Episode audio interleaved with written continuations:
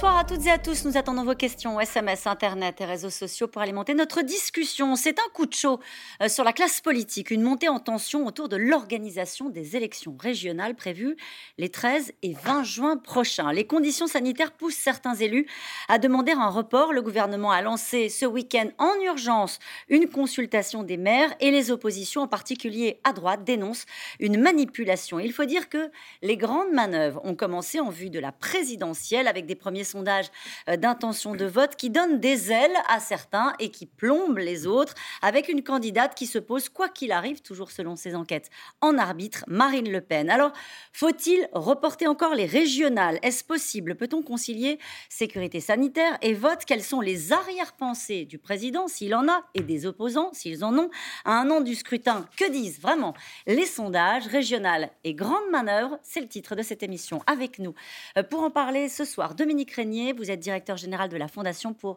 l'innovation politique, la Fondapol. Soazic Kemener, vous êtes rédactrice en chef du service politique de Marianne. Avec nous ce soir, Yael Gauze, vous êtes chef du service politique de la radio France Inter. Vous présentez une chronique politique dans la matinale tous les vendredis. Enfin, Bernard Sananès, euh, vous êtes politologue, président de l'Institut de sondage ELAB. Selon votre enquête euh, datant du 31 mars, 67% des Français sont favorables à un report des élections régionales et départementales à l'automne 2021. Nous allons en reparler. Bonsoir à tous les quatre. Merci de participer à ce C'est dans l'air en direct. Je me tourne vers vous, euh, Soazic Kemener. Pourquoi cette montée en pression le temps d'un week-end?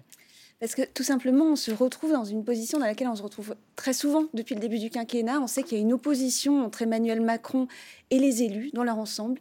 Il ne fait pas partie de leur monde, il n'a pas été élu avant d'être président de la République, et il y a toujours l'idée qu'il y aurait euh, de la part d'Emmanuel Macron la volonté d'écraser justement ces élus qui viennent du sérail, et donc ils n'arrivent pas à se parler depuis le début du quinquennat. Ça s'est manifesté dès le début, lors du premier congrès des maires, ça s'est manifesté lors des municipales de l'année dernière, et ça se manifeste encore lors des régionales, avec, euh, pour les régionales, avec cette difficulté, c'est-à-dire le verre est dans le fruit depuis le départ, parce que si on revient un petit peu en arrière, juin 2020, on apprend par une indiscrétion de Renaud Muselier que le président de la République a évoqué le report des régionales devant les grands élus en leur disant, écoutez, il y a le plan de relance, euh, je vais vous donner énormément d'argent.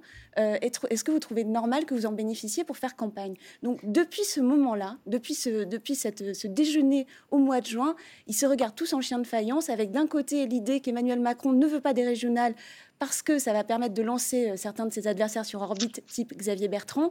Et de l'autre côté, les élus le regardent en disant ils n'aiment pas la démocratie locale, ils n'aiment pas les grands élus, et donc ils n'arrivent plus à se parler. Et c'est pour ça qu'on se retrouve dans cette seringue, alors que finalement, ces élections régionales, ben, on sait qu'elles ont eu lieu depuis longtemps, elles ont déjà été reportées. Tout ça était largement prévisible depuis longtemps une tension prévisible, Yael Gosdi, euh, euh, Swazik Kemener, avec cette histoire de consultation. Alors les gens qui nous regardent, ils disent bah, d'un coup, pourquoi est-ce que les maires s'agacent quand on leur demande leur avis? Euh, Pourquoi il y a eu ces accusations de manipulation? Il faut un peu raconter ce qui s'est passé ce week-end. Les maires ont reçu un mail un mail de leur préfet à la demande de Jean Castex, une consultation sondage, répondez par oui ou non. Considérez-vous, euh, vous les maires, chez vous, dans vos communes, dans les 36 000 communes de France, que l'on peut tenir les élections les 13 et 20 juin dans les conditions sanitaires fixées par le Conseil scientifique? Parce qu'il s'agit bien de ça. Et c'est vrai que euh, la semaine dernière, c'est passé sous les radars, mais il y avait déjà au sein du gouvernement des alertes qui remontaient au président et au Premier ministre, notamment en provenance euh, des élus modem, qui ne sont pas forcément pour le maintien des élections aux dates prévues, des alertes sur la question de, ce que disaient les élus de terrain, les maires. Êtes-vous en capacité de vacciner deux fois vos assesseurs pour le scrutin des 13 et 20 juin? Êtes-vous en capacité d'organiser des tests PCR ou non euh, aux dates prévues? Comment vous faites pour les scrutateurs? Toute, toute la mécanique un peu invisible pour les lecteurs lambda, toute la mécanique de l'organisation du vote et du scrutin qui d'un seul coup devenait un, problème. Et lorsque jeudi soir, les associations des grands élus, AMF pour les maires, ADF pour les départements, ARF pour les régions, répondent à Castex que oui, on est favorable au maintien, qu'est-ce qui se passe? Il y a encore des élus qui disent mais, pas nous, pas chez nous. Arnaud Robinet à Reims, Christian Estrosi à par exemple, euh, des maires qui disent on, ne pourra pas le faire. L'association des maires ruraux de France, qui représente 10 000 communes, Michel Fournier, qui a sa petite commune dans, les Vosges, les Voivres, 300 habitants, et qui dit euh, je ne pourrai pas le faire, tout le monde ne sera pas vacciné à temps. Et donc on est arrivé à cette consultation bis parallèle, par-dessus l'Association des maires de France, par-dessus François Barouin, qui n'est pas un allié d'Emmanuel Macron, c'est vrai qu'il y a de la politique derrière, et qui dit quoi? Ce soir, les résultats sont tombés. 56% de oui au maintien des élections, 13 513 maires ont répondu, 40% de non, 9 812 maires ont dit non. Donc, si on suit la logique de cette consultation, AMF jeudi soir, plus consultation du week-end positive dans le résultat à la fin pour le maintien, on ne voit plus très bien ce qui empêcherait Castex et Macron de reporter ces élections régionales. Ce qui empêcherait Castex et Macron, dites-vous, de les reporter ou de les maintenir De les reporter, puisque de, voilà, avec ce oui, avec ce, cet avantage, cette majorité 56% de maires qui disent oui, on les fait, voilà. on ne voit pas ce qui permettrait à Macron et Castex de dire on les fera plus tard en octobre. On les fera plus tard. Euh, il y a un petit traumatisme euh, qui, qui, est en fait au, point de départ de tout ce qui s'est passé, c'est les municipales. Euh, c'est aussi pour ça sans doute que le gouvernement prend autant de précautions avec cette consultation qui a été, vous l'avez très bien raconté, Yael Goz, qui a été au départ une volonté de, s'associer aux maires, de leur donner la parole. Ça a été mal, mal reçu parce que les municipales, ça avait été compliqué. Ben oui, là c'est très frappant parce que chacun peut voir qu'effectivement, c'est en train de se politiser beaucoup. Là, maintenant, tout est très politique, ça a été dit déjà. Hein. et, donc, il faut essayer de faire la part des choses. Un an de la présidentielle, vous voulez dire? Voilà. Euh, il y a même, moi je dis, à six mois d'une campagne intense. C'est dans six mois la campagne intense. Donc c'est, quand même euh, ça qu'il faut avoir à l'esprit comme arrière-fond. Et puis, vous, vous l'avez rappelé, les municipales de 2020, euh, il y avait le sujet euh, du report. On a reporté le second tour euh, qui a eu lieu le 28 juin. Et il y a eu la controverse sur les effets de l'organisation, en particulier pour le premier tour, à l'heure, et sa responsabilité dans la diffusion euh, du virus. Donc là, on est typiquement dans, dans des problèmes qui ont surgi pendant cette crise sanitaire, c'est-à-dire que le procès, il est inévitable. Si vous reportez les élections, vous avez le procès de l'antidémocratie vous reportez les élections. Si vous les maintenez, vous risquez le procès euh, de, du cluster, la propagation du virus. Donc là, il y a une autre difficulté, c'est que au fond, on est toujours dans ce système qui est que quelle que soit la décision que vous preniez, vous aurez à la clé un procès. Alors c'est encore plus vrai à six mois d'une campagne intense pour la présidentielle. D'autant qu'on n'a plus conseil scientifique. Enfin, je veux dire, on n'a plus. Ils prennent plus de risques. Là, pour ces élections-là, pour les régionales, ils ont dit, bah, en gros, on vous donne un avis, des recommandations, mais débrouillez-vous. Absolument. Mais je voudrais rappeler aussi aux téléspectateurs que moi, j'arrive pas à voir l'intérêt du report. Je ne dis pas, à part, à part les raisons sanitaires, hein, à part les raisons sanitaires. justifier. Qui, peuvent effectivement justifier le report. Et le fait que, euh, comme ça a été dit, les, les, maires qui veulent, qui veulent reporter, ils sont peut-être pas les plus nombreux, mais il faudrait voir combien d'habitants ils représentent. Parce que aussi bien cette minorité de maires qui voudraient le report euh, représente une population rurale très nombreuse. Et on ne peut pas non plus imaginer que des bureaux de vote seront bloqués par, les, par, par, la pandémie. On, va, on va revenir sur les conséquences et sur les manœuvres politiques s'il y en a. Mais je voudrais avoir votre avis. Je rappelle que vous êtes directeur général de la Fondation pour euh, l'innovation euh, politique. On peut jouer, entre, entre guillemets, on peut jouer comme ça avec le calendrier indéfiniment. Constitutionnellement, on peut dire parce qu'il y a un, état sanitaire très particulier, on les reporte et on peut même les reporter, on l'a entendu ça, hein, après la présidentielle. Bah, c'est tout un exercice qui a, qui a sa limite, mais on, on comprend que dans un état d'urgence extraordinaire, et donc euh, tout à fait dérogatoire au, plan, au plan ordinaire, il y ait une décision de reporter les élections. Elles avaient déjà été reportées d'ailleurs en 2015, il faut s'en souvenir, pour d'autres raisons. Euh, là, on ne peut pas non plus les reporter euh, indéfiniment, d'autant plus que nous sommes en train de sortir quand même d'une phase extrêmement compliquée de la gestion de la pandémie, puisqu'on est dans la campagne de vaccination. Donc on a des raisons de les tenir chaque jour, je dirais. Mais moi, je veux rappeler que la République en marche étant au pouvoir euh, et n'ayant pas euh, de sortant, c'est-à-dire qu'il n'y a pas de région de la République en marche, il n'y a pas de département de la République en marche, ils ne peuvent pas gagner de région, ils ne peuvent pas gagner de département. Et donc, je n'arrive pas à comprendre quel serait leur intérêt à reporter ces élections. On va y revenir, je le disais, sur les, grandes manœuvres des uns euh, et des autres. On parlait de, euh, des institutions. En tout, cas, Gérard Larcher promet de saisir le Conseil constitutionnel en cas de, euh, de projet de loi pour reporter de nouveau les élections. Il a dit on ne confine pas la démocratie. Qu'en pensent les Français, Bernard Salanès ben écoutez, pour l'instant, on avait posé la question il y a 15 jours, hein, donc on n'avait pas encore les dernières évolutions du week-end. Et puis l'opinion évolue beaucoup, il faut le dire aussi, en fonction de l'évolution de l'épidémie. Plus on est inquiet, on le voit dans, l'enquête que, vous avez évoquée tout à l'heure, plus on est inquiet, plus on souhaite le report des, régionales. Et donc, effectivement, il y a 15 jours, deux tiers des Français exprimaient très nettement, 67%, hein, c'est une majorité assez claire, qu'il fallait euh, reporter les élections régionales à l'automne. Et c'est intéressant quand on regarde les chiffres en détail on voit que le chiffre le plus élevé, eh bien, il était atteint chez les 50-64 ans. Les 50-64 ans, c'est quoi? C'est la catégorie qui aujourd'hui, alors il y a eu des annonces de ce week-end, mais qui attend d'être vaccinée, c'est-à-dire qui est en grande partie éligible, mais qui ne l'est pas euh, encore euh, complètement. Donc c'est intéressant de voir que le lien entre inquiétude sanitaire, vaccination et souhait de report est, euh, très fort. Alors je voulais, en, complément de, ce qu'ont dit euh, les autres intervenants, et notamment euh, Dominique Régnier, il faut rappeler d'abord qu'il y a deux élections prévues ce jour-là, hein.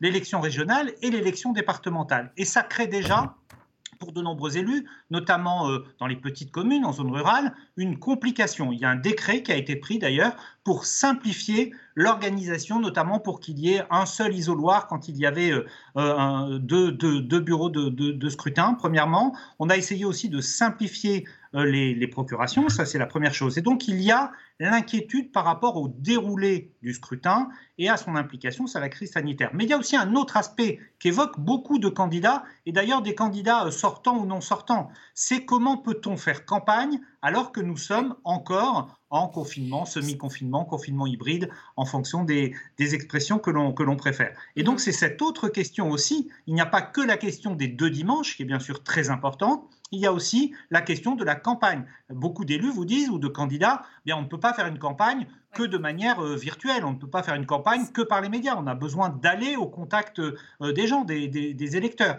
Et ça, c'est évidemment un obstacle. Et puis enfin, il y a un autre aspect qui est euh, comment on intéresse l'opinion à cette campagne. Vous le savez. En faisant des euh, dans l'air.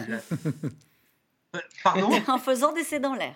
En faisant des dans l'air. Pourquoi Vous avez tout à fait raison. Parce que plus les médias parlent d'un scrutin, plus la participation en général est élevée. Et donc, si les médias sont, et on le comprend bien, préoccupés et priorisent l'actualité sur la crise sanitaire, sur la crise sociale, évidemment, il y aura moins d'espace pour débattre des élections régionales. C'est ce qui s'était passé aux élections municipales. Rappelons-le, on était en pleine crise, on a eu 20 points de moins de participation qu'au scrutin de 2014. Alors sur les deux points que vous venez d'évoquer, notamment euh, sur le fait qu'il y ait deux élections, Jordan Bardella du Rassemblement national propose de scinder euh, départemental et régional. Ça, on pourrait le faire techniquement, ça peut se faire? En tout cas, c'est une des propositions de, Jordan Bardella. Et juste pour faire écho à ce que disait euh, à l'instant Bernard Sananès, d'autres pays, pendant euh, la crise du Covid, ont voté, ont géré comme ils pouvaient euh, cette campagne, et avec notamment aux États-Unis une campagne présidentielle. Bien sûr. Et d'ailleurs, c'est le plus paradoxal finalement dans cette affaire, c'est que tout le monde sait qu'on va avoir une élection un peu particulière, une élection présidentielle aussi sans doute un peu particulière, c'est-à-dire que dans tous les dans tous les camps on réfléchit, on faire beaucoup de data, euh, est-ce qu'il y aura un jour un meeting? Donc on sait déjà tout ça et tout est déjà posé. D'ailleurs, il y a une réflexion autour du vote par correspondance qui a finalement été laissé de côté, mais c'est vrai qu'il euh, y a eu énormément de propositions euh, qui ont été posées sur la table, justement pour que les scrutins puissent avoir lieu et pour que la vie démocratique passe en tirant les enseignements des municipales. D'ailleurs, le Conseil scientifique propose, pourquoi pas, de voter en plein air. Et, l'opposition a eu l'impression que le gouvernement ne s'emparait d'aucune de, ces propositions, alors euh, de ces propositions qui étaient sur la table. C'est vrai que tout a été retoqué, les, propositions ont été retoquées les unes après les autres, alors qu'on voit effectivement qu'il y a une campagne, euh, qu'il y a une campagne présidentielle particulière, mais il y a une campagne présidentielle aux États-Unis. Les gens ont voté, ont pu voter au pays ils ont voté au Portugal également. Et donc la France serait une exception en sachant que. C'est difficile à défendre. C'est très difficile à défendre en sachant que le scrutin a déjà été reculé une première fois après un rapport de, euh, de, de l'ancien président du Conseil constitutionnel, Jean-Louis Debré. Alors Bernard Sanès, vous voulez dire un mot très vite? Non, et puis ce qui est, ce qui est compliqué aussi, c'est bien sûr le calendrier annoncé d'un début de déconfinement au mois de mai, a dit le président de la République, par exemple pour les, les, terrasses des restaurants, voire pour les musées. Et donc ça envoie effectivement un signal qui peut être un peu contradictoire. Pourquoi pourrait-on envisager, et tout le monde s'en réjouira si les conditions sanitaires le permettent, euh, un retour progressif à la vie normale? Et pourquoi la démocratie par le vote, elle, ne pourrait pas avoir lieu? Alors nous allons poursuivre euh, cette discussion. On va revenir sur euh, cette consultation donc, qui a été lancée vendredi soir auprès des maires. Ils sont invités à se prononcer par oui ou par non sur la possibilité d'organiser le scrutin, et ce dans le cadre fixé euh, par le Conseil scientifique, le tout avec une réponse exigée en un week-end. La réaction des oppositions ne s'est pas fait attendre. Le gouvernement est accusé de manipulation. Laura Rado, Nicolas Baudry-Dasson.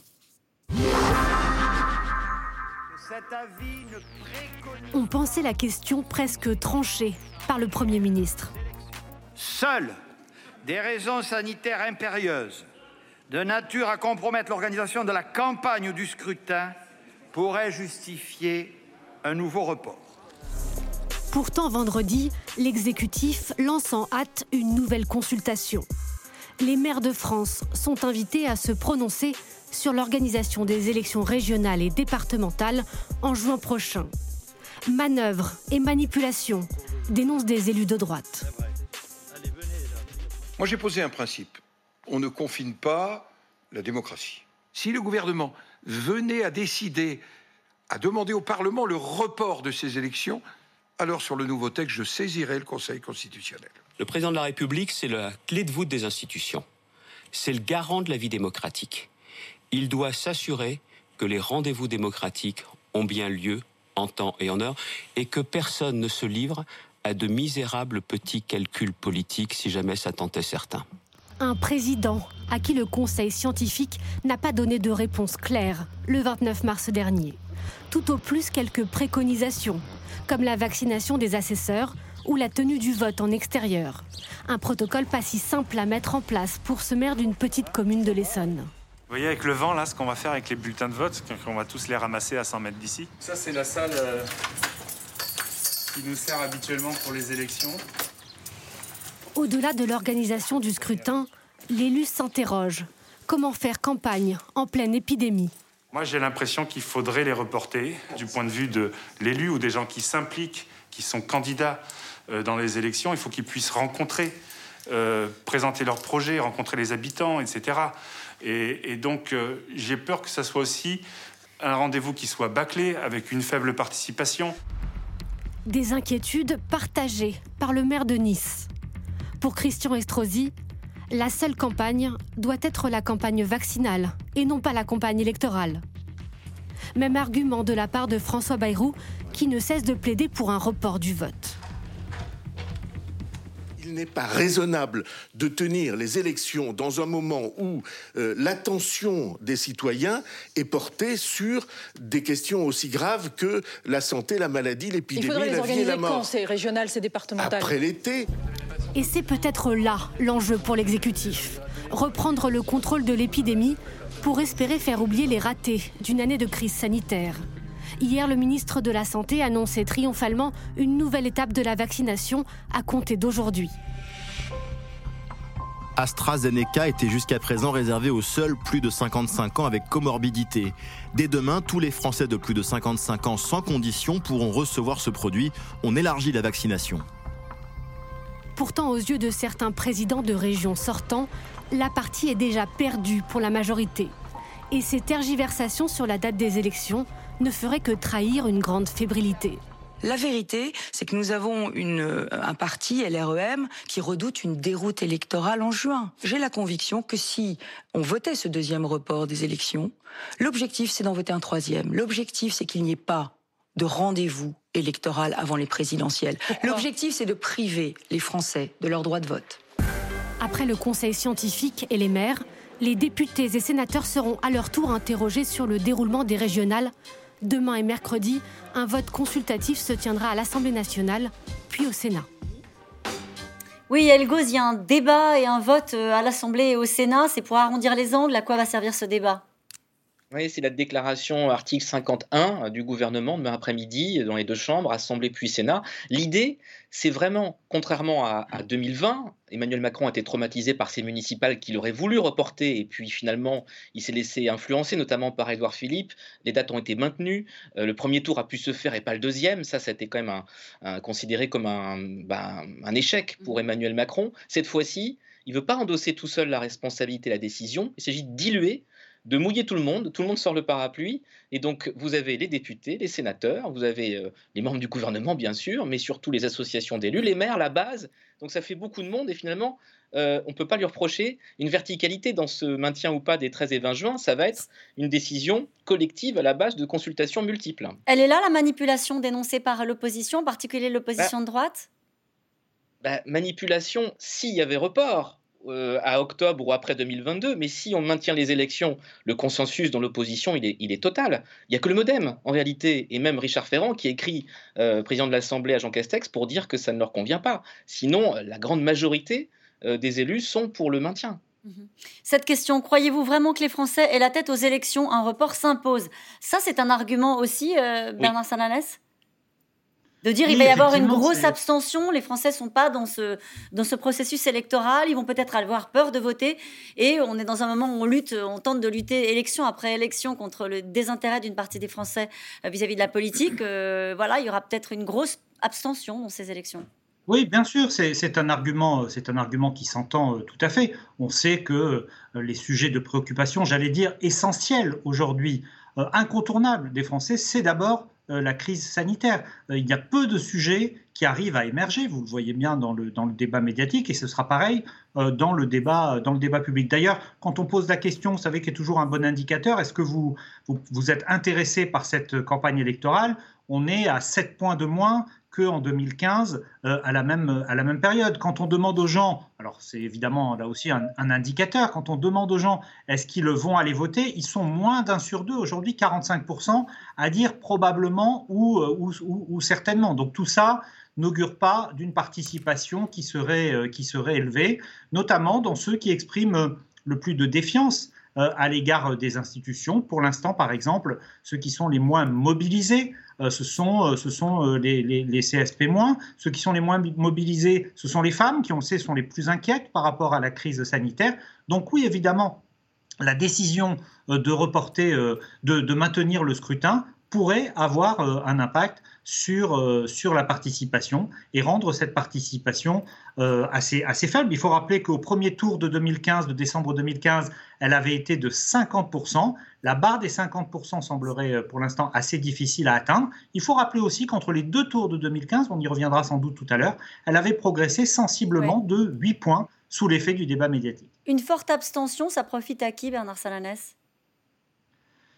Écoutez, euh, on, fait dire euh, là l'abstention beaucoup de choses et quand on regarde les résultats des, élections, des élections municipales notamment, qui se sont déroulées dans les mêmes conditions, on dit aussi que ça favorise la prime au sortant.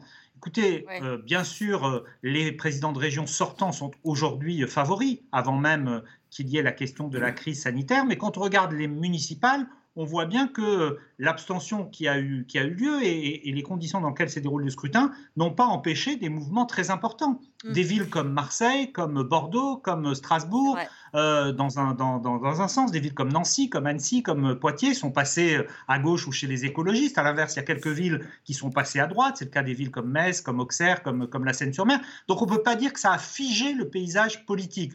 Oui, incontestablement, ça encourage, ça avantage un peu les sortants, mais pour autant, quand il y a de vrais mouvements d'opinion, le mouvement pour les écologistes en a été un dans les grandes villes, ça n'empêche pas ce mouvement de se produire. Euh, Dominique Régnier, on a choisi d'intituler cette émission ce soir Régionale et Grandes Manœuvres. Y a-t-il des arrière-pensées euh, par rapport à ce calendrier euh, des régionales? Quel intérêt pourrait avoir Emmanuel Macron de vouloir, par exemple, qu'elles aient lieu à l'automne? C'est ce que vous nous disiez un petit peu tout à l'heure. vous commenciez à nous expliquer. Oui, effectivement, je ne vois pas l'intérêt parce que la position de la République en marche, le parti du président, elle est de toute façon extrêmement défavorable pour ces élections comme pour les municipales. Euh, il y a deux manières de gagner des élections comme celle-là. C'est soit vous occupez déjà le poste, vous avez une région, vous avez un département, et vous n'êtes pas au pouvoir. Donc vous avez des chances d'être réélu, qui sont des chances importantes. Soit vous êtes, euh, vous n'êtes pas en poste, mais vous vous opposez au pouvoir national et vous avez des chances d'avoir euh, un département ou une région. La République en marche, ils n'ont pas de région, ils n'ont pas de département, ils sont au pouvoir. C'est comme, comme les municipales. Ils n'avaient pas de ville, ils étaient au pouvoir. On peut déjà anticiper sur un échec, ils le savent. Bien sûr, ils ne peuvent pas ne pas le savoir. C'est comme pour les municipales, c'est inévitable. Donc, est-ce qu'il vaut mieux un échec en juin ou à l'automne? D'abord, donc l'échec ne pourront pas empêcher de le vivre on va le voir, euh, il est quand même plus rationnel, enfin on peut se dire, pour eux d'avoir un échec en juin. Ensuite, vous avez la sortie, espérons-le, de la pandémie, donc des heures plus heureuses. Et pour, la, pour le pouvoir en place, l'occasion de passer à autre chose et d'aborder la présidentielle avec le sentiment du renouveau. Mais si on déplace les élections, c'est-à-dire la défaite, pour qu'elle ait lieu à la rentrée en septembre-octobre, eh bien on sera plus proche avec cette défaite de la présidentielle. Et donc, à la limite, c'est moins intéressant, je dirais, moi, pour Emmanuel Macron, de reporter que de les tenir à l'heure. Certains pourraient se dire aussi que c'est une manière de tenir les présidents de région, dont certains ont des velléités présidentielles, elle gosse dans une campagne qui serait celle des régionales. Mais oui, la, manœuvre qui serait immédiatement dénoncée, et qui est déjà dénoncée de manière préventive par euh, les républicains, par la droite, c'est que tout l'édifice, tout le château de cartes euh, organisationnel de la droite pour 2022 dépend du maintien des élections au mois de juin, les 13 et 20 juin. La, primaire, elle se joue au, régional entre Valérie Pécresse, Xavier Bertrand et Laurent Wauquiez, qui euh, évidemment vont mesurer leur, taux de succès ou, leur échec éventuel. Ils sont favoris tous les trois dans leur région, mais qui est le mieux élu? Euh, Est-ce que Bertrand écrase le match avant cet été? Et si on prolonge jusqu'en octobre, Comment fait Gérard Larcher, qui est en charge au Sénat d'organiser ce qu'on appelle le départage, on dit plus primaire à droite, on dit départage, comment on fait pour le faire si tard dans le calendrier et voir émerger un candidat suffisamment tôt euh, et, rassembleur et, euh, sans, contestation possible avant la présidentielle de 2022 Donc en fait, le report ne serait qu'une énorme pierre jetée dans le jardin des républicains et c'est là aussi où il y a une limite euh, évidente, c'est que la manœuvre serait tellement grossière qu'on n'imagine pas justement ce report parce que immédiatement Emmanuel Macron serait taxé d'avoir voulu faire un, geste politicien. Mhm. Alors pourquoi, François Bayrou et, euh, le président de l'Assemblée nationale, Richard Ferrand, euh, semblent être des voix dissonantes au sein même de la majorité euh, Sont-ils en service commandé? Pour quelles raisons il y a deux raisons différentes, je pense. Euh, d'abord, euh, Richard Ferrand, il le dit très clairement dans sa lettre, euh, la lettre qu'il a adressée à Jean Castex, il dit il y a le risque qu'il y ait une prime au sortant si jamais ces élections ont lieu au mois de juin, parce qu'il y aura très peu, c'est la question que vous posez tout à l'heure à Bernard Sananès, c'est-à-dire qu'il y aura très peu de participation, donc prime au sortant, donc c'est pas juste, en gros. Ce qui paraît très étonnant pour un président de, l'Assemblée nationale de, de, poser le débat en ces termes-là, très politicien finalement. Ça, c'est la version Richard Ferrand. Alors, Richard Ferrand et François Bayrou, c'est des gens qui sont très proches des élus locaux et qui incarnent auprès d'Emmanuel Macron justement la, voix des territoires. Donc euh, François Bayrou, il est sur un autre plan, c'est-à-dire il est maire de Pau et il a entendu euh, des, maires lui expliquer que ça allait être compliqué. Donc lui, il est plutôt, euh, il sert plutôt de trait d'union justement entre les inquiétudes des maires et le président de la République. C'est plutôt dans ce sens-là qu'il s'exprime. Mais ils savent tous bien, et effectivement, vous le répétiez tout à l'heure, que les, les espoirs de toute façon de la majorité sont très minces. Alors on, peut, il y a, ils envisagent peut-être une victoire dans une région où est candidat Marc Fesneau, qui est justement du Modem, qui a été propulsé vice-président du Modem, c'est Centre-Val de Loire, mais sinon, c'est très compliqué. Et le fait de décaler voudrait dire finalement qu'on rompt aussi avec euh, le, un des arguments premiers des macronistes, qui est de dire que de toute façon, l'élection présidentielle est maintenant décorrélée des élections locales. C'est ce qui répète, ou des régionales, c'est ce qui répète en tout cas depuis évidemment la déculottée des municipales. Mais donc le fait de rapprocher cette élection de régionale, euh, des élections régionales de la présidentielle voudrait dire qu'on la repolitise très très fort. Donc c'est, je pense que c'est plutôt un mauvais moment à passer pour Emmanuel Macron. Alors la question c'est le mauvais moment à passer. Est-ce qu'il faut le passer vite ou est-ce qu'il faut le passer un peu plus tard? Et il ne faut pas oublier aussi que les têtes de liste je pense aux, têtes de liste dans des régions euh, euh, qui ont été, euh, qui sont un peu là de manière un peu sacrificielle. Hein. ils ont 10%, 11% mhm. d'intention de vote. Eux, ils veulent que ça se passe vite. Ils ont hâte quand on discute avec eux, ils ont hâte d'en finir. Euh, Bernard Sananès, est-ce que l'on sait comment peut peser euh, le contexte sanitaire sur un, scrutin? Euh, Est-ce qu'on va voter en fonction de la bonne ou de la mauvaise gestion de la crise sanitaire? Est-ce que vous avez des indications qui nous permettent de savoir, justement, dans cette, de ce débat autour du report, s'il faut mieux attendre que tout le monde soit vacciné à la rentrée, en gros, pour espérer se faire un moins mauvais score quand on est aux responsabilités je, vous répondrai en, deux points, euh, Caroline. Le premier, Dominique Régnier l'a évoqué tout à l'heure, il y a toujours dans un scrutin intermédiaire, et les régionales en, en sont un, il y a toujours une dimension de vote sanction. Cette dimension de vote sanction, elle, elle s'exerce évidemment à l'égard euh, du pouvoir en place. Alors c'est un peu plus compliqué pour En Marche parce qu'il n'y a pas de sortant, mais enfin c'est vrai que quand on veut exprimer un vote sanction, on ne va pas voter pour les candidats du pouvoir. Et quand on pose la question, est-ce que vous voulez euh, exprimer euh, plutôt un soutien, plutôt une opposition ou euh, ni l'un ni l'autre, question qu'on a posée chez Lab il y a quelques, quelques semaines, on a un Français sur deux qui vous dit ni l'un ni l'autre, mais en revanche, on a deux fois plus de gens qui, veulent, qui disent on veut montrer notre opposition euh, à l'exécutif que de ceux qui disent on veut montrer notre satisfaction à l'exécutif et vis-à-vis de l'exécutif. Et d'ailleurs, on le voit, les codes de confiance de l'exécutif sont quand même assez bas. 33% de Français font confiance à Emmanuel Macron dans notre dernier, dernier baromètre. Donc, le, le contexte de popularité ne joue pas pour l'exécutif. Mais il y a un deuxième aspect qui, je pense, est intéressant aussi, c'est tout le débat au travers de la crise sanitaire entre pouvoir national et pouvoir local. Je vais vous donner un seul chiffre. Mmh on a demandé aux gens qui avaient été à la hauteur pendant cette crise. Eh bien, d'abord les communes, pour 6 Français sur 10. Les régions et les départements, pour 1 Français sur 2. L'État seulement pour 26% et l'Union européenne pour 20%.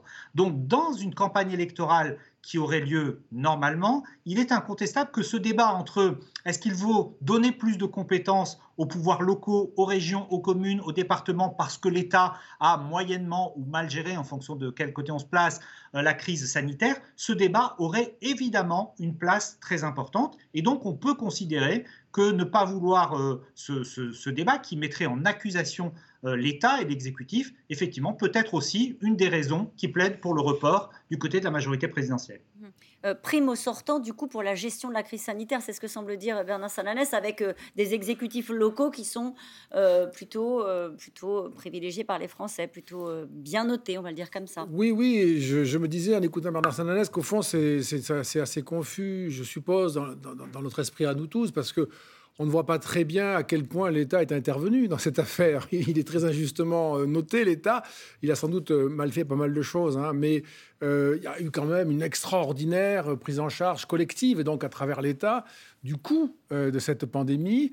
Euh, et ça, c'est pas venu des collectivités locales, mais de l'État lui-même. Donc, euh, c'est un jugement qui, plutôt, à mon avis, euh, révèle l'expression d'un mécontentement politique à l'égard du pouvoir en place, plutôt qu'un satisfecit à l'égard des pouvoirs locaux, qui ont quand même joué un rôle honorable, mais plutôt marginal en ce qui concerne la présence. En fait, on ne sait pas comment ça va peser cette crise sanitaire sur l'ensemble des équilibres politiques. Absolument pas. Vous avez raison, ouais. Caroline Roux. D'autant plus que quand on va sortir de la situation actuelle à, force de vaccination on va avoir une phase, je ne sais pas si elle durera longtemps, mais on aura une phase d'euphorie, où là, on va se précipiter pour vivre comme avant. Et d'ailleurs, je fais le pari, moi, si on reporte les élections dans cette phase d'euphorie, il y aura encore plus d'abstention. Parce ah que le dimanche, on préférera aller faire un tour, se payer un week-end, retrouver les amis, enfin manger en famille ou avec des. Ou avec on n'aura pas du tout envie d'aller voter. Ben, ça va être difficile. Donc, euh, c'est pas, c'est un argument, vous voyez, qui est très. Mais cette phase-là, elle va beaucoup perturber aussi euh, le jugement qu'on va affecter, en tout cas, le jugement qu'on va porter sur les responsabilités, sur les performances des gouvernants. Et donc, euh, on a d'ici la présidentielle le jugement qui va être affecté par le fait qu'on n'en sort pas encore tout à fait puis il sera affecté par le fait qu'on en est sorti dans une phase, j'imagine, d'euphorie de euh, relative courte mhm. durée, avant d'arriver euh, sur le moment même de la présidentielle. Et là, c'est un peu comme la pièce qui tourne sur elle-même. On ne sait pas exactement. C'est ça, pour l'instant, on ne sait pas. Voilà, de quel côté, euh, finalement, la face va tomber. du bon côté, c'est-à-dire un moment d'euphorie, on en sort, et à ce moment-là, on peut imaginer un vote qui est favorable au sortant et à des euh, programmes modérés et raisonnables, ou bien c'est d'autre côté, et, là on a un vote protestataire. Et eh bien justement, elle espère bien pour la première fois faire tomber une région. Marine Le Pen, malgré le Covid, fait la campagne sur ses terres dans les Hauts-de-France, mais c'est une autre élection qu'elle prépare, la présidentielle, naturellement, avec une stratégie qui vise à lisser les aspérités de son discours, objectif à tout prix, rassurer. Barbara Steck, Pierre Dehorn. Difficile de ne pas le remarquer. Le chenubus, du nom du candidat au régional dans les Hauts-de-France, aux côtés de la patronne du Rassemblement national, il s'affiche en grand. La tenue de l'élection en juin prochain est incertaine, mais eux font campagne au pas de charge. Ça fait quand même du bien de retrouver des Marseillais. un peu ouais, c'est vrai. Marine Le Pen retrouve pour la première fois depuis des mois le terrain et ses électeurs. Ça va En forme Merci. Merci. bienvenue dans notre Merci beaucoup. Marine Le Pen, Sébastien Chenu, un même horizon, la victoire au régional et en 2022. Un même ennemi commun, Xavier Bertrand. Et effectivement, nous avons un grand nombre de reproches à faire à Xavier Bertrand, qui est d'ailleurs déjà parti, son ambition le porte vers d'autres rives. Euh, je ne sais pas euh, s'il arrivera à les atteindre. mais, ce qui est sûr, c'est que je pense qu'il ne peut pas s'appuyer sur son bilan dans la région pour démontrer qu'il aurait quelque chose à apporter dans le débat politique national. C'est un honneur pour moi, madame. Ah, bah écoutez, on les aura. moi de même. Régulièrement placée en tête des sondages au premier tour des élections présidentielles, Marine Le Pen cherche à élargir sa base électorale. À la surprise générale, dans une tribune en février dernier, elle appelle au remboursement de la dette publique. Quelques semaines plus tôt, elle revient même sur un des totems du FN en déclarant ne plus envisager de suspendre les accords de Schengen. Inflexion sur le fond et sur la forme. Dans une interview d'une heure accordée à Valeurs Actuelles il y a quelques jours, Marine Le Pen fend l'armure, se livre comme jamais sur sa vie, ses enfants, ses croyances et ses échecs. Je crois qu'on est meilleur quand on a chuté, je crois qu'on est meilleur quand on s'en, est voulu, quand on a déçu.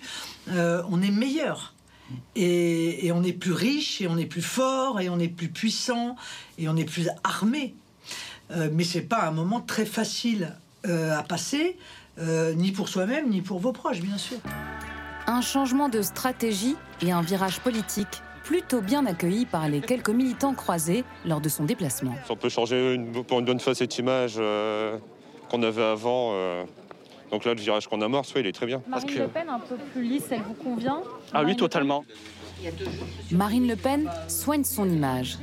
Face aux journalistes dans le Nord, elle répond à toutes les questions, peut-être même parfois un peu trop vite. Un mot sur la jeunesse. euh, où est la jeunesse qui emmerde le Front National Et comment on explique le bon chiffre de Je sais pas. Je crois qu'elle est partie en Arabie Saoudite. Sais, la jeunesse qui emmerdait le Front National, elle, s'est conf- elle, s'est conf- elle a pris le mur de la réalité en pleine face, quoi. Euh, c'est que tout ça, c'est bien gentil, mais quand il s'agit de trouver du boulot euh, dans un monde ultralibéral euh, euh, où la concurrence déloyale est à tous les, coins de rue, quand il s'agit de vivre avec une immigration anarchique et, avec l'insécurité massive qui en est le corollaire, eh bien, ils se sont dit, bah, pour finir, le Rassemblement national, ils avaient quand même raison. Aujourd'hui, le Rassemblement national est devenu le premier parti des 25-34 ans.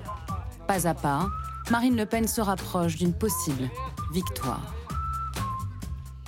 Alors, nous allons revenir sur la présidentielle, mais d'abord cette question. Yael Gauze, Xavier Bertrand est-il sérieusement menacé dans les Hauts-de-France avec la coalition de gauche et Sébastien Chenu, tête de liste du RN Ça peut finir en quadrangulaire, c'est-à-dire avec quatre listes pouvant se qualifier, donc au-dessus de 10%, pouvant se qualifier euh, au deuxième tour. Ça peut finir comme ça et donc euh, se jouer un petit peu de manière très serrée, parce que euh, effectivement, les quatre partis de gauche ensemble, menés par la verte Karima Deli, c'était pas le cas en, en 2015. Donc là, vous avez une force de gauche unie. D'ailleurs, c'est une des rares exceptions comme ça en France où tout le monde est, ensemble face à Xavier Bertrand. Après, vous avez le candidat En Marche, Laurent Pietraszewski et ses listes. Et puis, Sébastien Chenu, mais qui n'est pas non plus Marine Le Pen. C'est pour ça qu'il met sa photo sur son bus, hein, sur le Chenu-bus, parce que c'est elle, quelque part, qui incarne encore les Hauts-de-France avec son fief des Nains-Beaumont. Donc, effectivement, euh, il y a un risque pour Xavier Bertrand, et il l'a dit d'ailleurs, hein, s'il perd, il arrête tout. hein. c'est la, la haie des régionales euh, est, est le préalable à la présidentielle. Donc, si ça passe pas euh, et qu'il chute, il arrête tout. Valérie Pécresse a dit la même chose aussi ce matin pour l'Île-de-France. Si ça passe pas, elle arrête tout. Mais les sondages la montrent très très haut. Euh, aujourd'hui, elle a, elle a un score au-dessus de 30% dans les, dans les enquêtes d'opinion. Effectivement, Oui, je vous en Oui, prie, je vous en prie. Allez-y. Allez-y, je vous en prie. Voilà, donc pour Xavier Bertrand, c'est c'est un test, c'est le match retour aussi de 2015. Et pour euh, Marine Le Pen, effectivement, il y a deux régions de conquête euh, possibles, celle-ci, et puis la région PACA, enfin Sud, on dit aujourd'hui, euh, celle de Renaud Muselier. Sondage confidentiel IFOP pour les socialistes là-bas, qui nous dit qu'aujourd'hui, Thierry Mariani, ex-RPR passé euh, chez Marine Le Pen, l'emporterait au premier tour avec plus de 30%, euh, devant, largement devant, 7 points devant Renaud Muselier. Et on revient, Bernard Sananès, à nos questions de, de calendrier. Vous allez nous dire si vous avez d'autres de- de scénarios envisagés pour euh, les régionales et pour les régions qui pourraient euh, passer euh, au Rassemblement national. Mais là, pour le coup, on se dit, ça crée une dynamique des régionales avec, pour le Rassemblement national avec un scrutin qui leur serait favorable à la rentrée? Écoutez, oui, ça crée une dynamique. euh, dans les deux cas de figure d'ailleurs, que ce soit en juin ou en septembre, pour, pour trois raisons à mon avis. Et en même temps, ça crée un rendez-vous très important pour Marine Le Pen à la veille de la présidentielle. Euh, la dynamique, elle est là. Elle est là parce que Marine Le Pen a pris en quelque sorte le, le leadership de la colère. En début de quinquennat, elle disputait à Jean-Luc Mélenchon le leadership de la colère. Et aujourd'hui, euh, c'est elle qui incarne pleinement la colère, notamment par rapport à la crise sanitaire ou à d'autres, à d'autres sujets. C'est le premier point. Deuxième point, elle s'est installée comme première euh, opposante à Emmanuel Macron. Et donc, quand vous voulez sanctionner le pouvoir, il y aura une part de votre sanction. On ne sait pas, comme l'a rappelé Dominique Régnier, quelle sera la part de ce vote sanction. Mais si vous voulez sanctionner le pouvoir, vous avez euh, un vote qui incarne aujourd'hui une forme, une forme d'alternative. Et puis, troisièmement, il y a des sujets qui sont des sujets marqueurs pour le Rassemblement national. Je pense aux sujets régaliens, qu'il s'agisse des questions de sécurité, qu'il s'agisse euh, des questions de terrorisme, euh, qui euh, évidemment sont très présents dans l'actualité et qui, on le voit, font, figure de sujets très importants dans le vote. On le voit en Ile-de-France, mais c'est le cas dans beaucoup de, de régions. Mais en même temps, cette dynamique que l'on voit dans les sondages, on va reparler du sondage présidentiel, que l'on voit dans l'adhésion aux idées de Marine Le Pen. C'est ça qui est assez, euh, assez net d'ailleurs. Hein. On a euh, près de 6 Français sur 10 qui disent qu'ils sont euh, de temps en temps d'accord avec elle. Ouais. C'est 5 points de plus qu'il y a 6 mois. Et on voit bien que d'ailleurs la dynamique se fait plus autour des idées de Marine Le Pen qu'autour de son image. Mais cette dynamique pour Marine Le Pen crée en même temps un rendez-vous très important. Pourquoi? Parce que Marine Le Pen a finalement une obligation de victoire. Marine Le Pen en 2015, pourtant portée par une dynamique très forte, par des candidats très bien, très connue, très implantée, elle-même dans les Hauts-de-France, Marion Maréchal Le Pen en, en région euh, PACA, euh, Louis Alliot, Marine Le Pen n'a pas réussi avec son mouvement à gagner des régions. Et donc, pour pouvoir euh, s'inscrire dans cette dynamique présidentielle, il y a un enjeu de victoire. Enjeu de victoire pour les régionales, pour Marine Le Pen, pour pouvoir s'inscrire, dit Bernard Sananès, dans une dynamique présidentielle. Quand elle regarde le JDD d'hier, en tout cas, elle est pas inquiète. Marine Le Pen, elle sait qu'elle est au second tour. Aujourd'hui, oui, elle, est, elle, est, elle sait qu'elle est au second tour. Alors, il faut, il faut redire quand même, parce que ça nous est souvent reproché quand oui. on, on, participe à des émissions comme ça, euh, les, les, gens disent souvent sur les réseaux sociaux, mais enfin, vous, vous, vous divaguez à partir d'hypothèses qui aussi bien ne seront pas celles-là. Et c'est vrai, c'est vrai. Hein. sur le casting. Voilà, sur le final, casting. Voilà. Donc ça, c'est vrai. J'en profite pour le redire. Ça m'évitera peut-être quelques reproches. Soyez gentil. enfin, je, je, suis optimiste. Euh, en l'état actuel des choses, avec les candidatures qui sont celles-là, dont certaines sont quand même déclarées, hein, euh, on n'est pas dans des, dans des hypothèses ouais. euh, tout à fait, euh, tout à fait échevelées, hors sol. Euh, elle est très bien placée pour terminer, pour aller au second tour. Euh, et donc la question qui a tendance à se poser en, France, dans le, monde politique, est une mauvaise question. C'est euh, euh, il faut se qualifier pour ensuite gagner face à Marine Le Pen. C'est pas sûr qu'on puisse aujourd'hui dire aussi facilement que l'on va gagner face à Marine Le Pen, parce qu'au fond, et le, reportage le montrait très bien, elle a occupé une place. Ça, c'est la politique. Hein. Il y a de l'habileté, mais il y a aussi la maladresse des adversaires. Elle a occupé une place qui a été laissée vacante. Il y a toute une droite qui n'est pas macroniste euh, et qui, depuis euh, maintenant pas mal de temps, euh, est orpheline d'un champion et d'un programme. Et qui ne sait pas très bien ce qui se passe dans son parti, les LR ou UDI, qui ne sait pas très bien où sont ses champions cette droite, euh, elle finit par être, euh, euh, un, je dirais, un espace à conquérir pour Marine Le Pen. Elle finit pas chez Xavier Bertrand dans les sondages? Ben, Elle y est en partie, mais, mais Xavier Bertrand n'est pas un candidat LR encore, euh, et on ne sait pas très bien ce que les LR pensent de Xavier Bertrand. Donc le jeu qui est joué à droite, et d'ailleurs la première partie du débat le montrait aussi, le jeu qui est joué à droite est un jeu dangereux pour la droite, puisqu'elle inhibe les candidatures, elle gêne le décollage de ceux qui voudraient se lancer, en particulier en ce moment Xavier Bertrand, et donc ça laisse cet, électorat orphelin et Marine Le Pen est en train de faire main basse dessus. Elle fait une quand candidature vous parlez, de droite. Pour être bien sûr d'avoir compris ce que vous nous expliquez, quand vous dites le jeu, c'est le jeu de la primaire, de la rentrée, c'est-à-dire d'attendre la fin des régionales et la, la rentrée pour faire, euh, comment on appelle ça, le départage désormais Oui, c'est ça. C'est-à-dire que c'est très lent. Ça fait quand même ouais. 10 ans. Hein, il aura fallu plus de 10 ans pour se mettre d'accord sur, sur un programme et un candidat. C'est beaucoup trop long dans un espace comme ça. Vous avez des champions politiques. Marine Le Pen, c'est un champion. Elle a déjà fait de très bons scores et notamment le second tour. Donc elle va chercher euh, à capter cet électorat. Donc elle va se droitiser dans un sens, je dirais, plus traditionnel. Elle va, par certains côtés, ressembler à une candidate de, ce qui était autrefois le RPR. Ce qu'elle dit sur la dette, par exemple, sur, le remboursement de la dette, sur Schengen, elle a changé de. On voit bien tout ça, voilà. Et même, voilà, donc c'est une, ça, ça, va marcher, c'est-à-dire qu'elle va finir par aimanter une partie supplémentaire d'un électorat de droite qui ne veut pas voter Macron, qui s'abstiendra ou qui votera pour elle s'il n'y a pas un candidat à droite capable de parler fortement et d'attirer cet électorat. Donc elle joue comme il faut et avec des résultats qui sont bons pour elle, c'est-à-dire que si elle finit par devenir la candidate d'une droite classique, à ce moment-là, elle peut gagner la présidentielle. Mhm. C'est ce que dit Arnaud Montebourg, hein, qui était interrogé dans le Financial Times, et il dit Marine Le Pen va gagner la présidentielle car Macron est détesté et arrogant. Oui, il y, a, une lecture qui a été faite par Marine Le Pen de la situation politique. On sait la difficulté pour elle de, sortir du, souvenir de, son débat catastrophique du, de l'entre-deux-tours de la présidentielle, mais elle est revenue avec une, analyse euh, correcte de ce qui était en train de se passer, justement les divisions à droite, parce que beaucoup pensent finalement que Xavier Bertrand, en s'étant lancé euh, si tôt, essaie de bloquer la primaire, mais d'autres disent qu'il y aura quand même une primaire, et donc il y a une possibilité qu'il y ait deux candidats. Ça, certains, certains LR commencent à s'inquiéter. Donc, effectivement, pour Marine Le Pen, elle joue sur du velours. Avec euh, Yael Gauze en parlait tout à l'heure, on va avoir un premier signal effectivement très important en PACA avec la candidature de Thierry Mariani. Thierry Mariani, ancien ministre des Transports de Nicolas Sarkozy, euh, très connu puisqu'il a, été député dans cette région-là. Et donc, quelque part, à partir du moment où les électeurs vont se dire, mais on vote pour Renaud Muselier de droite ou pour Thierry Mariani qui fut de droite, il va y avoir une confusion qui va s'installer. Ça va être la même chose avec Jean-Paul Garot euh, en Occitanie. Donc, il, va y avoir un moment de confusion avec la droite. Et si la droite, qui est empêtrée dans ses affaires internes, qui sait toujours pas si elle soutient Xavier Bertrand ou pas, euh, si elle a totalement débranché le candidat Barouin, euh, si peut-être un jour elle va regarder les résultats au régional et se dire, mais Laurent Wauquiez, il a été très très bien élu en, en Auvergne-Rhône-Alpes, même si aujourd'hui il a 7% dans les sondages.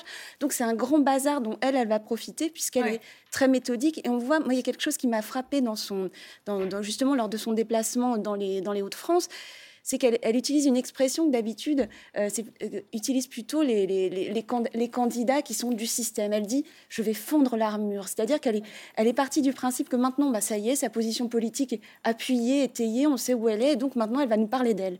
Donc elle a commencé déjà à parler de ses relations avec les chats. Alors tout le monde a ri en se disant qu'est-ce qu'elle est en train de faire, et on comprend qu'elle est politique ça Bien sûr, hein. elle essaie, elle essaie. Alors parti animaliste, hein, 250 000 voix aux élections européennes, par exemple, mais aussi elle, elle essaie de se, de se rendre une comme une candidate normale personnellement et politiquement les deux. C'est intéressant, il y a le gosse qui est en train de se passer autour de la candidature euh, de Marine Le Pen. On pourrait également revenir sur sa réaction au moment du jugement euh, concernant Nicolas Sarkozy, où elle a été euh, assez habile, on va le dire comme ça, pour parler à cet électorat orphelin de Nicolas Sarkozy.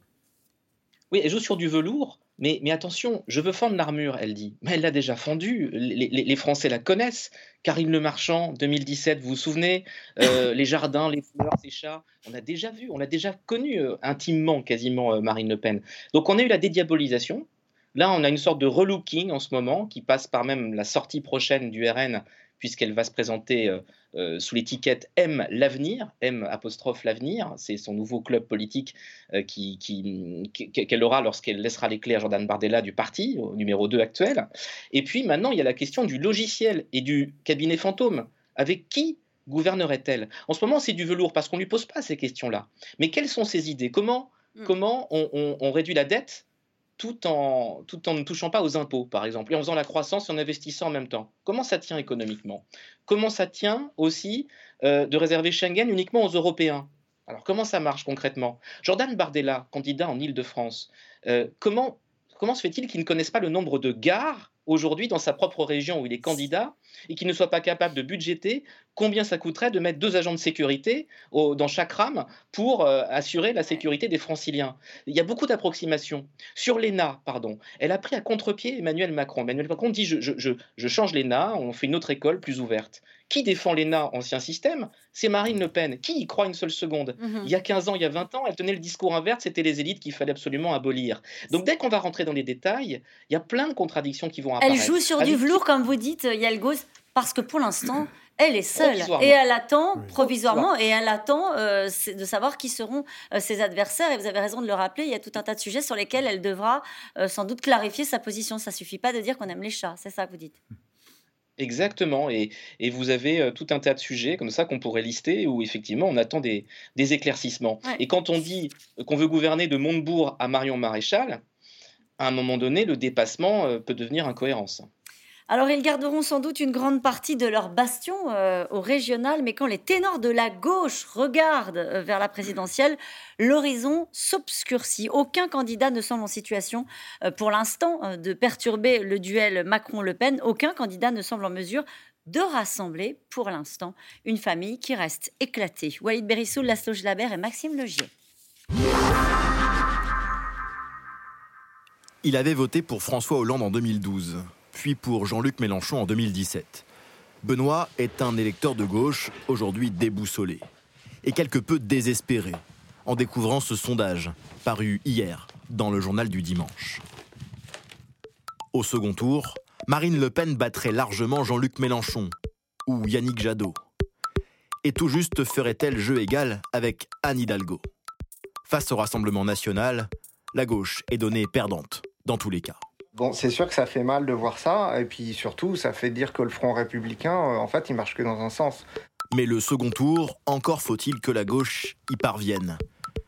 Dans l'hypothèse d'une candidature unique rassemblant socialistes, verts et communistes, la maire de Paris atteint 10% et Yannick Jadot à peine 9%. Et d'autres personnalités comme Arnaud Montebourg ou Éric Piolle récolteraient respectivement 5 et 2% des intentions de vote. À un an de la prochaine présidentielle, la gauche n'a jamais été aussi faible et ses électeurs sont en colère. À l'heure actuelle, on est à savoir quand est-ce qu'on va être vacciné, quand est-ce qu'on va euh, pouvoir euh, retravailler normalement, euh, avoir des enfants qui sont éduqués normalement.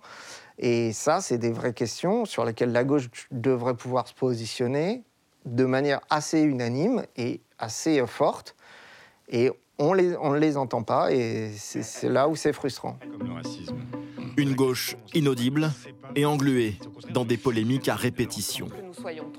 Dernière en date, l'affaire des réunions non mixtes, défendue par la candidate du PS en Ile-de-France, Audrey Pulvar. 2022 a beau s'approcher, toujours pas d'union à l'horizon. Je, pense qu'il serait euh, criminel pour la gauche de ne pas se rassembler. Chaque fois qu'on vient sur les plateaux, on dit le compte à rebours, euh, égrène ces secondes de plus en plus vite, en quelque sorte, en matière de réchauffement climatique, d'effondrement de la biodiversité, d'inégalité sociale. On ne peut pas dire ça. Et ensuite, euh, chacun dans son couloir de nage, concourir pour faire un score dont on sait qu'il sera perdant. Et pourtant, à gauche, les états-majors font parfois à cause commune, comme lors de la marche pour le climat. Et il arrive même qu'ils discutent ensemble. Comment ça s'est passé le coup de fil avec Jean-Luc Mélenchon? Très bien. Yannick Jadot tend la main au leader de la France insoumise. Euh, je vous, on a des différences politiques avec Jean-Luc Mélenchon, ça vous a pas échappé. Euh, sur l'Europe, évidemment, sur la géopolitique, sur euh, la, place de, de l'État dans la société. il est jacobin, je suis plutôt girondin.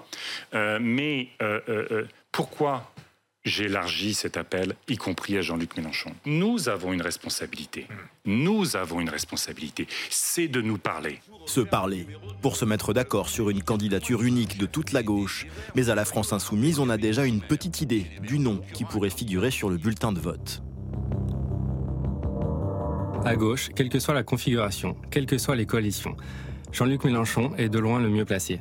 À un an de l'échéance, peut-être que ça vaudrait le coup d'y réfléchir.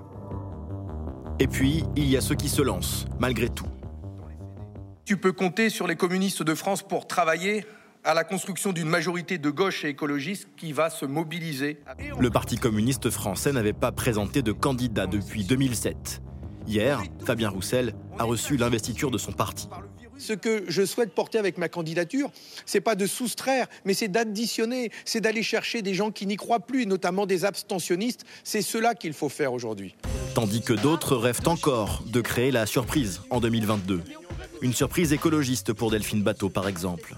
Mais à condition, dit-elle, d'abandonner une vieille idée, l'union de la gauche. Le mariage forcé avec la gauche.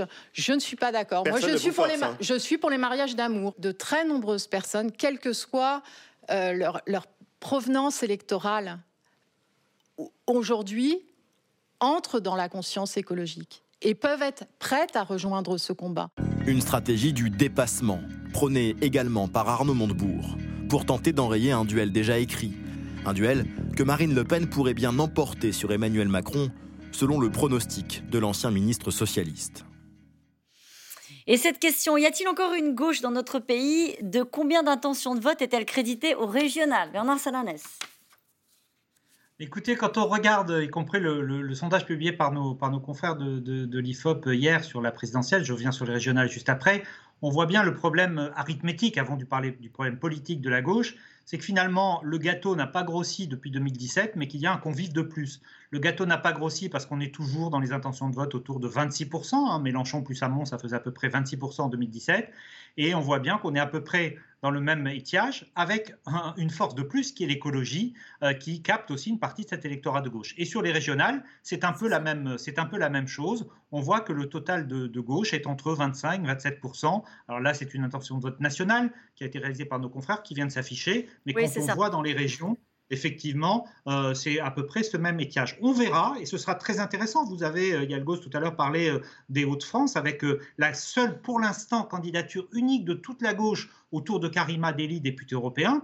On verra si ça crée une dynamique. Est-ce que l'Union réussit à faire une addition Ou est-ce qu'au contraire, parce qu'il y a des gauches irréconciliables sur beaucoup de sujets, de fond, au contraire, est-ce que cette union crée des espaces pour d'autres pour d'autres candidats. Donc ça, ce sera évidemment le, sujet clé. Le deuxième, c'est que pour l'instant, il n'y a pas de leadership qui se dégage. Jean-Luc Mélenchon est certes en tête. Il n'y a pas non plus, comme certains le pensaient au lendemain des municipales, de recomposition autour de l'écologie. Certains ont dit au lendemain des municipales, c'est autour de l'écologie que la gauche va se recomposer. Pour l'instant, en tout cas dans les enquêtes d'opinion, on ne le voit pas. Donc cette panne de leadership, elle crée évidemment un problème de dynamique. Et donc, je réponds par exemple à votre question en, sur l'île de France. On voit bien en île de France, euh, en, 2015, euh, le, total gauche est sensiblement inférieur à ce qu'il est mesuré aujourd'hui, mais Claude Barthelone était mesuré à à peu près 25-26%. C'est l'étiage dans lequel il a terminé. Ça crée une dynamique. Aujourd'hui, toutes les forces de gauche, euh, entre Clémentine Autain, Audrey Pulvar et Julien Bayou, sont à peu près mesurées au même niveau. Claude Barthelone faisait 42 euh, au second tour euh, en 2015. Au second tour, 26 au premier. C'est ça, exactement. Euh, Dominique Régnier, pas de leadership, dit à l'instant Bernard Sananès, et un gâteau qui ne grossit pas. Ben oui, parce que dans l'enquête du JDD qui a été citée, la moyenne, il y a 10 enquêtes dans, cette, dans, ce papier. Moi, je fais la moyenne de toutes les gauches. Hein. Je mets les écolos, le, Parti communiste, le, PS et, et, les mélanchonistes. Ça fait 27 points. Et toutes les droites, donc euh, la droite plus Marine Le Pen, ça fait 47 déjà. De toute façon, euh, on a un écart qui est énorme. Euh, et puis après, il faut, faut, voir comment Macron se, répartit là-dedans, parce que je n'ai pas, bien sûr, compté ni à droite ni à gauche pour voir plus clair dans cette répartition. Mais très clairement, la France est installée à droite, et de plus en plus, et donc la gauche est en difficulté. Mais la difficulté de la gauche, elle est quand même que depuis plusieurs années, on ne sait même plus quelle est leur position sur des aspects fondamentaux. Euh, j'en cite trois. Mhm. Euh, la gauche, elle ne peut pas vivre si elle ne porte pas un projet d'augmentation du pouvoir d'achat, de croissance, euh, de biens matériels, de progrès social. elle ne le fait plus parce que, une partie d'entre elles en tout cas, ne le fait plus parce qu'elle s'est plus ou moins associée aux écologistes qui, en France, tiennent un discours de décroissance très hostile à, la production. Et donc, pas tous, c'est pas le cas d'Yannick Jadot notamment. Enfin, il est, il est vraiment pas du tout. Alors c'est pas, il n'est pas, il est pas pour euh, relancer la croissance en France. Hein, c'est vraiment, il est très très en dessous. Hein. Parce que si on veut de la redistribution quand on est de gauche, il faut de la production, de la croissance. Ils sont très mal à l'aise là-dessus. Ils sont très mal à l'aise aussi sur euh, la question de la laïcité. C'était une force aussi de la gauche. Donc le pouvoir d'achat, la laïcité, on ne sait plus ce qu'ils pensent, et puis ils n'ont pas su répondre aux attentes qui sont très populaires en matière de sécurité et d'immigration. Donc il manque à la gauche française euh, une réponse sur trois sujets majeurs, le pouvoir d'achat, la laïcité, la sécurité. Au fond, ils tournent le dos euh, à un électorat populaire qui est historiquement le leur. Et nous revenons maintenant à vos questions. Une question pour vous, Yael Gauze. Moi qui suis de gauche, vais-je encore avoir le choix entre la droite et la droite à la prochaine présidentielle? C'est prématuré, bien sûr que c'est prématuré. Et d'ailleurs, le, grand drame de la gauche aujourd'hui, c'est que, à défaut de débat politique et de structuration commune, ce sont les sondages du dimanche du JDD qui font la pluie et le beau temps du positionnement des uns et des autres, de qui est le plus fort que qui. Aujourd'hui, Jean-Luc Mélenchon, il dit c'est moi le plus fort, puisque le JDD l'a montré ce week-end avec ce sondage IFOP. Est-ce que c'est comme ça que doit se construire un débat démocratique à un an d'une présidentielle? Ça s'est toujours fait comme ça, non, Yael Gauze? Mais oui. Non? Et comme il y a une forme de désert en ce moment, parce qu'on est complètement dans la crise sanitaire et, quasiment que ça. forcément, l'alpha et l'oméga, la pluie et le beau temps, ce sont les sondages qui, qui, qui, qui le font. Alors, est-ce qu'il y aura un choix? La question, c'est que l'histoire est peut-être en train de s'écrire. Ça va peut-être faire flop, mais samedi prochain, vous avez un événement à Paris dans un lieu encore secret, un lieu neutre qui doit mettre tout le monde d'accord, où entre 17 et 21 leaders de gauche vont se retrouver à l'appel de Yannick Jadot euh, pour essayer de trouver un modus vivendi commun. Alors c'est peut-être complètement euh, utopique parce que vous voyez que les communistes ont leur trajectoire, leur candidat, que les Verts maintiennent leur primaire écologiste au mois de septembre, que le Parti socialiste a aussi une primaire dans ses statuts, mais là c'est le brouillard, on ne sait pas ce qu'ils vont faire, et que Mélenchon est déjà largement candidat. Comment ce quatuor-là peut accorder ses violons samedi prochain? C'est l'enjeu, c'est un pari, c'est un peu le, coup de poker de Yannick Jadot, qui lui veut s'effacer derrière ensuite pour laisser la, la, table euh, des gauches euh, trouver un modus vivendi. Donc d'abord, ce serait un pacte de non-agression, c'est le minimum entre eux, ça c'est ce qui pourrait être décidé samedi. Et puis ensuite, trouver peut-être un moyen, un, un mode d'emploi pour ne pas être trois ou quatre candidats euh, clairsemés, écartelés, isolés l'année prochaine. On est très très loin du but, on est très très loin dans le calendrier aussi. Mais en tout cas, c'est le pari qui les dés sont jetés samedi prochain. Déjà, ils ont compris l'utilité et la nécessité de se parler et de euh, se rassembler. C'est le minimum qu'on peut leur demander quand même. Alors, une candidature de François Hollande est-elle définitivement écartée à gauche pour 2022 On n'écarte jamais une candidature. Non, vous avez raison, on n'écarte jamais une candidature. Je regardais un, je regardais un agenda aujourd'hui et en fait, il y a cinq ans, tout pile, euh, euh, François Hollande était en train d'essayer de, de, recadrer son jeune ministre de l'économie, Emmanuel Macron, qui expliquait qu'il fallait arrêter les réformes. Ça paraît très compliqué d'imaginer que François Hollande revienne parce qu'il n'a pas été battu il n'a pas été battu parce qu'il ne s'est pas représenté, parce qu'il n'a pas été en position de se représenter. Il le regrette d'ailleurs hein, très souvent. Euh, il dit qu'il aurait euh, vu les circonstances, euh, l'affaire Fillon, etc. peut-être, hein, on ne sait jamais. Peut-être qu'il aurait eu une bonne fortune à ce moment-là, mais c'est très difficile pour quelqu'un qui un jour est allé à la télévision pour dire je n'y retournerai pas. De... Et puis son camp ne l'attend pas particulièrement. Ils ont tourné la page. Le problème, c'est qu'ils ont tourné la page, mais il n'y a pas de nouvelle page qui s'écrit pour l'instant. Un report des élections serait-il favorable à la République en marche? Vous nous disiez tout à l'heure que... Non. Non. Non, il n'y a pas de raison. Alors, les Verts conforteront-ils leur assise via si régional, Bernard Salanès Bien, vous savez, tous les, partis, à part ceux qui détiennent déjà des régions, c'est-à-dire euh, la gauche et euh, la droite, qui détiennent les, les 12 régions euh, métropolitaines, les partis qui n'ont pas ces régions, ça vaut pour le Rassemblement national, je le disais tout à l'heure, avec cet enjeu très important pour Marine Le Pen, ça vaut pour La République en marche, ça vaut pour Europe Écologie Les Verts. Ils ont quel enjeu? Planter le petit drapeau sur la carte à 20h pour le second tour et dire nous avons gagné une région. Voilà. Et donc euh, la République en marche, euh, Soisy Kemener le disait tout à l'heure, espère euh, dans la région centre ou Val-de-Loire ou en région Bretagne avec un candidat qui est soutenu par la, par, la République, par la République en marche. Le Rassemblement national espère notamment en Provence-Alpes-Côte d'Azur, voire dans les Hauts-de-France. Il, espère aussi en, Bourgogne-Franche-Comté, voire peut-être en, Normandie. Europe Écologie Les Verts regarde par exemple la, la, la région des Pays de où il vient d'obtenir autour de Mathieu Orphelin, qui était pourtant un député qui avait été élu avec le soutien d'En Marche en 2017, euh, euh, Europe Écologie Les Verts vient d'obtenir le soutien de la France Insoumise. D'autres pays se posent-ils la question du report de leurs élections? Moi, je ne l'ai pas vérifié euh, récemment, mais bien sûr que la question s'est posée de toute façon, ça c'est certain, parce que les, risques sanitaires sont, sont, évidemment les mêmes. Mais sans avoir vérifié le détail de ce que je dis, ce qu'on en a observé en tout cas, c'est que les, pays ont maintenu des élections malgré la crise, et on peut comprendre dans une démocratie que le fait de voter soit jugé essentiel. Yann Gauze bah, Ce qui me frappe, c'est que la plupart des pays qui ont des élections ne les ont pas reportées. Et donc le débat se pose chez nous, ça interroge quand même. On a juste gagné la e-procuration, procuration faite à distance, mais pas le vote à distance.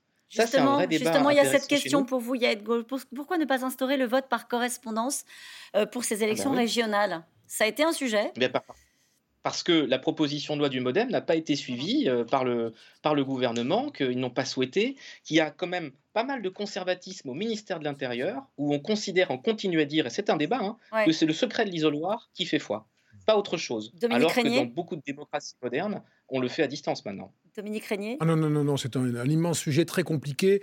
Le, vote à distance est un vote, ça, dépend de quoi on parle. Si c'est ah. un vote sur Internet ou un vote électronique, c'est extrêmement dangereux, ça se fait pirater très facilement. Et, le vote à, distance suppose que vous êtes seul pour voter, qu'il n'y a pas quelqu'un derrière vous qui contrôle votre vote, parce que ça, c'est de la corruption ou de la menace, de la pression, c'est un problème aussi. Et le vote par correspondance en France, il a été pratiqué, il a été abandonné, parce qu'il donnait lieu à beaucoup de fraudes et à beaucoup de contestations, compte tenu des bulletins qui arrivaient pas au moment de la clôture du... C'est très... Ce sont des sujets compliqués. Alors, il faudra, il faudra, expliquer pourquoi. Il faudra expliquer pourquoi il y a 1 200 000 Français, Français de l'étranger qui vont voter pour leurs élections consulaires la plupart du temps de manière numérique. Bien sûr, bien sûr. on, sait le faire, on sait le faire dans les circonscriptions à l'étranger, mais on ne sait pas le faire. Sur Alors, le on va avancer, si vous voulez bien, sur les questions, tant sur le plan économique que politique. Qu'est-ce qui distingue le RN de la droite? Vous avez deux heures. Allez, c'est pour vous, Soisy Pendant très longtemps, d'ailleurs, c'était une phrase de Laurent Wauquiez qui avait beaucoup marqué. Il disait nos, nos seules différences, elles sont économiques, c'est euh, la face, c'est l'euro, etc. Donc, c'était beaucoup plus simple lors de la dernière campagne présidentielle. Et puis, Marine Le Pen a commencé à évoluer sur tout un, tas de sujets, sur toute une série de sujets. On a laissé tomber la sortie de l'euro, on a laissé tomber euh, la sortie de l'Union européenne, on a, on a commencé à dire mais finalement Schengen, on va garder Schengen. Donc elle, garde la retraite à 60 ans? Alors pour l'instant, elle garde la retraite à 60 ans et évidemment c'est ça qui va poser question à toute une partie des électeurs de droite. Ah bah celle-ci on n'y avait pas pensé. Pourrait-on reporter également la présidentielle? Ah bah oui, euh, de toute façon, imaginons qu'il y ait une nouvelle vague euh, et un, un variant particulièrement dangereux la question se posera. Sinon, il faut faire une élection présidentielle avec une abstention massive et donc des résultats tout à fait imprévisibles. Puisque nous avons ouvert le sujet du report des élections, euh, la présidentielle ne peut pas être On espère que d'ici là, on en sera sorti quand même. On espère vivement tous. Allez, merci à vous tous. C'est la fin de cette émission qui sera rediffusée ce soir à 23h30. Je vous rappelle que vous pouvez retrouver gratuitement euh, C'est dans l'air en podcast sur toutes les plateformes et également en replay. On se retrouve demain, 17h50. Tout de suite, c'est à vous.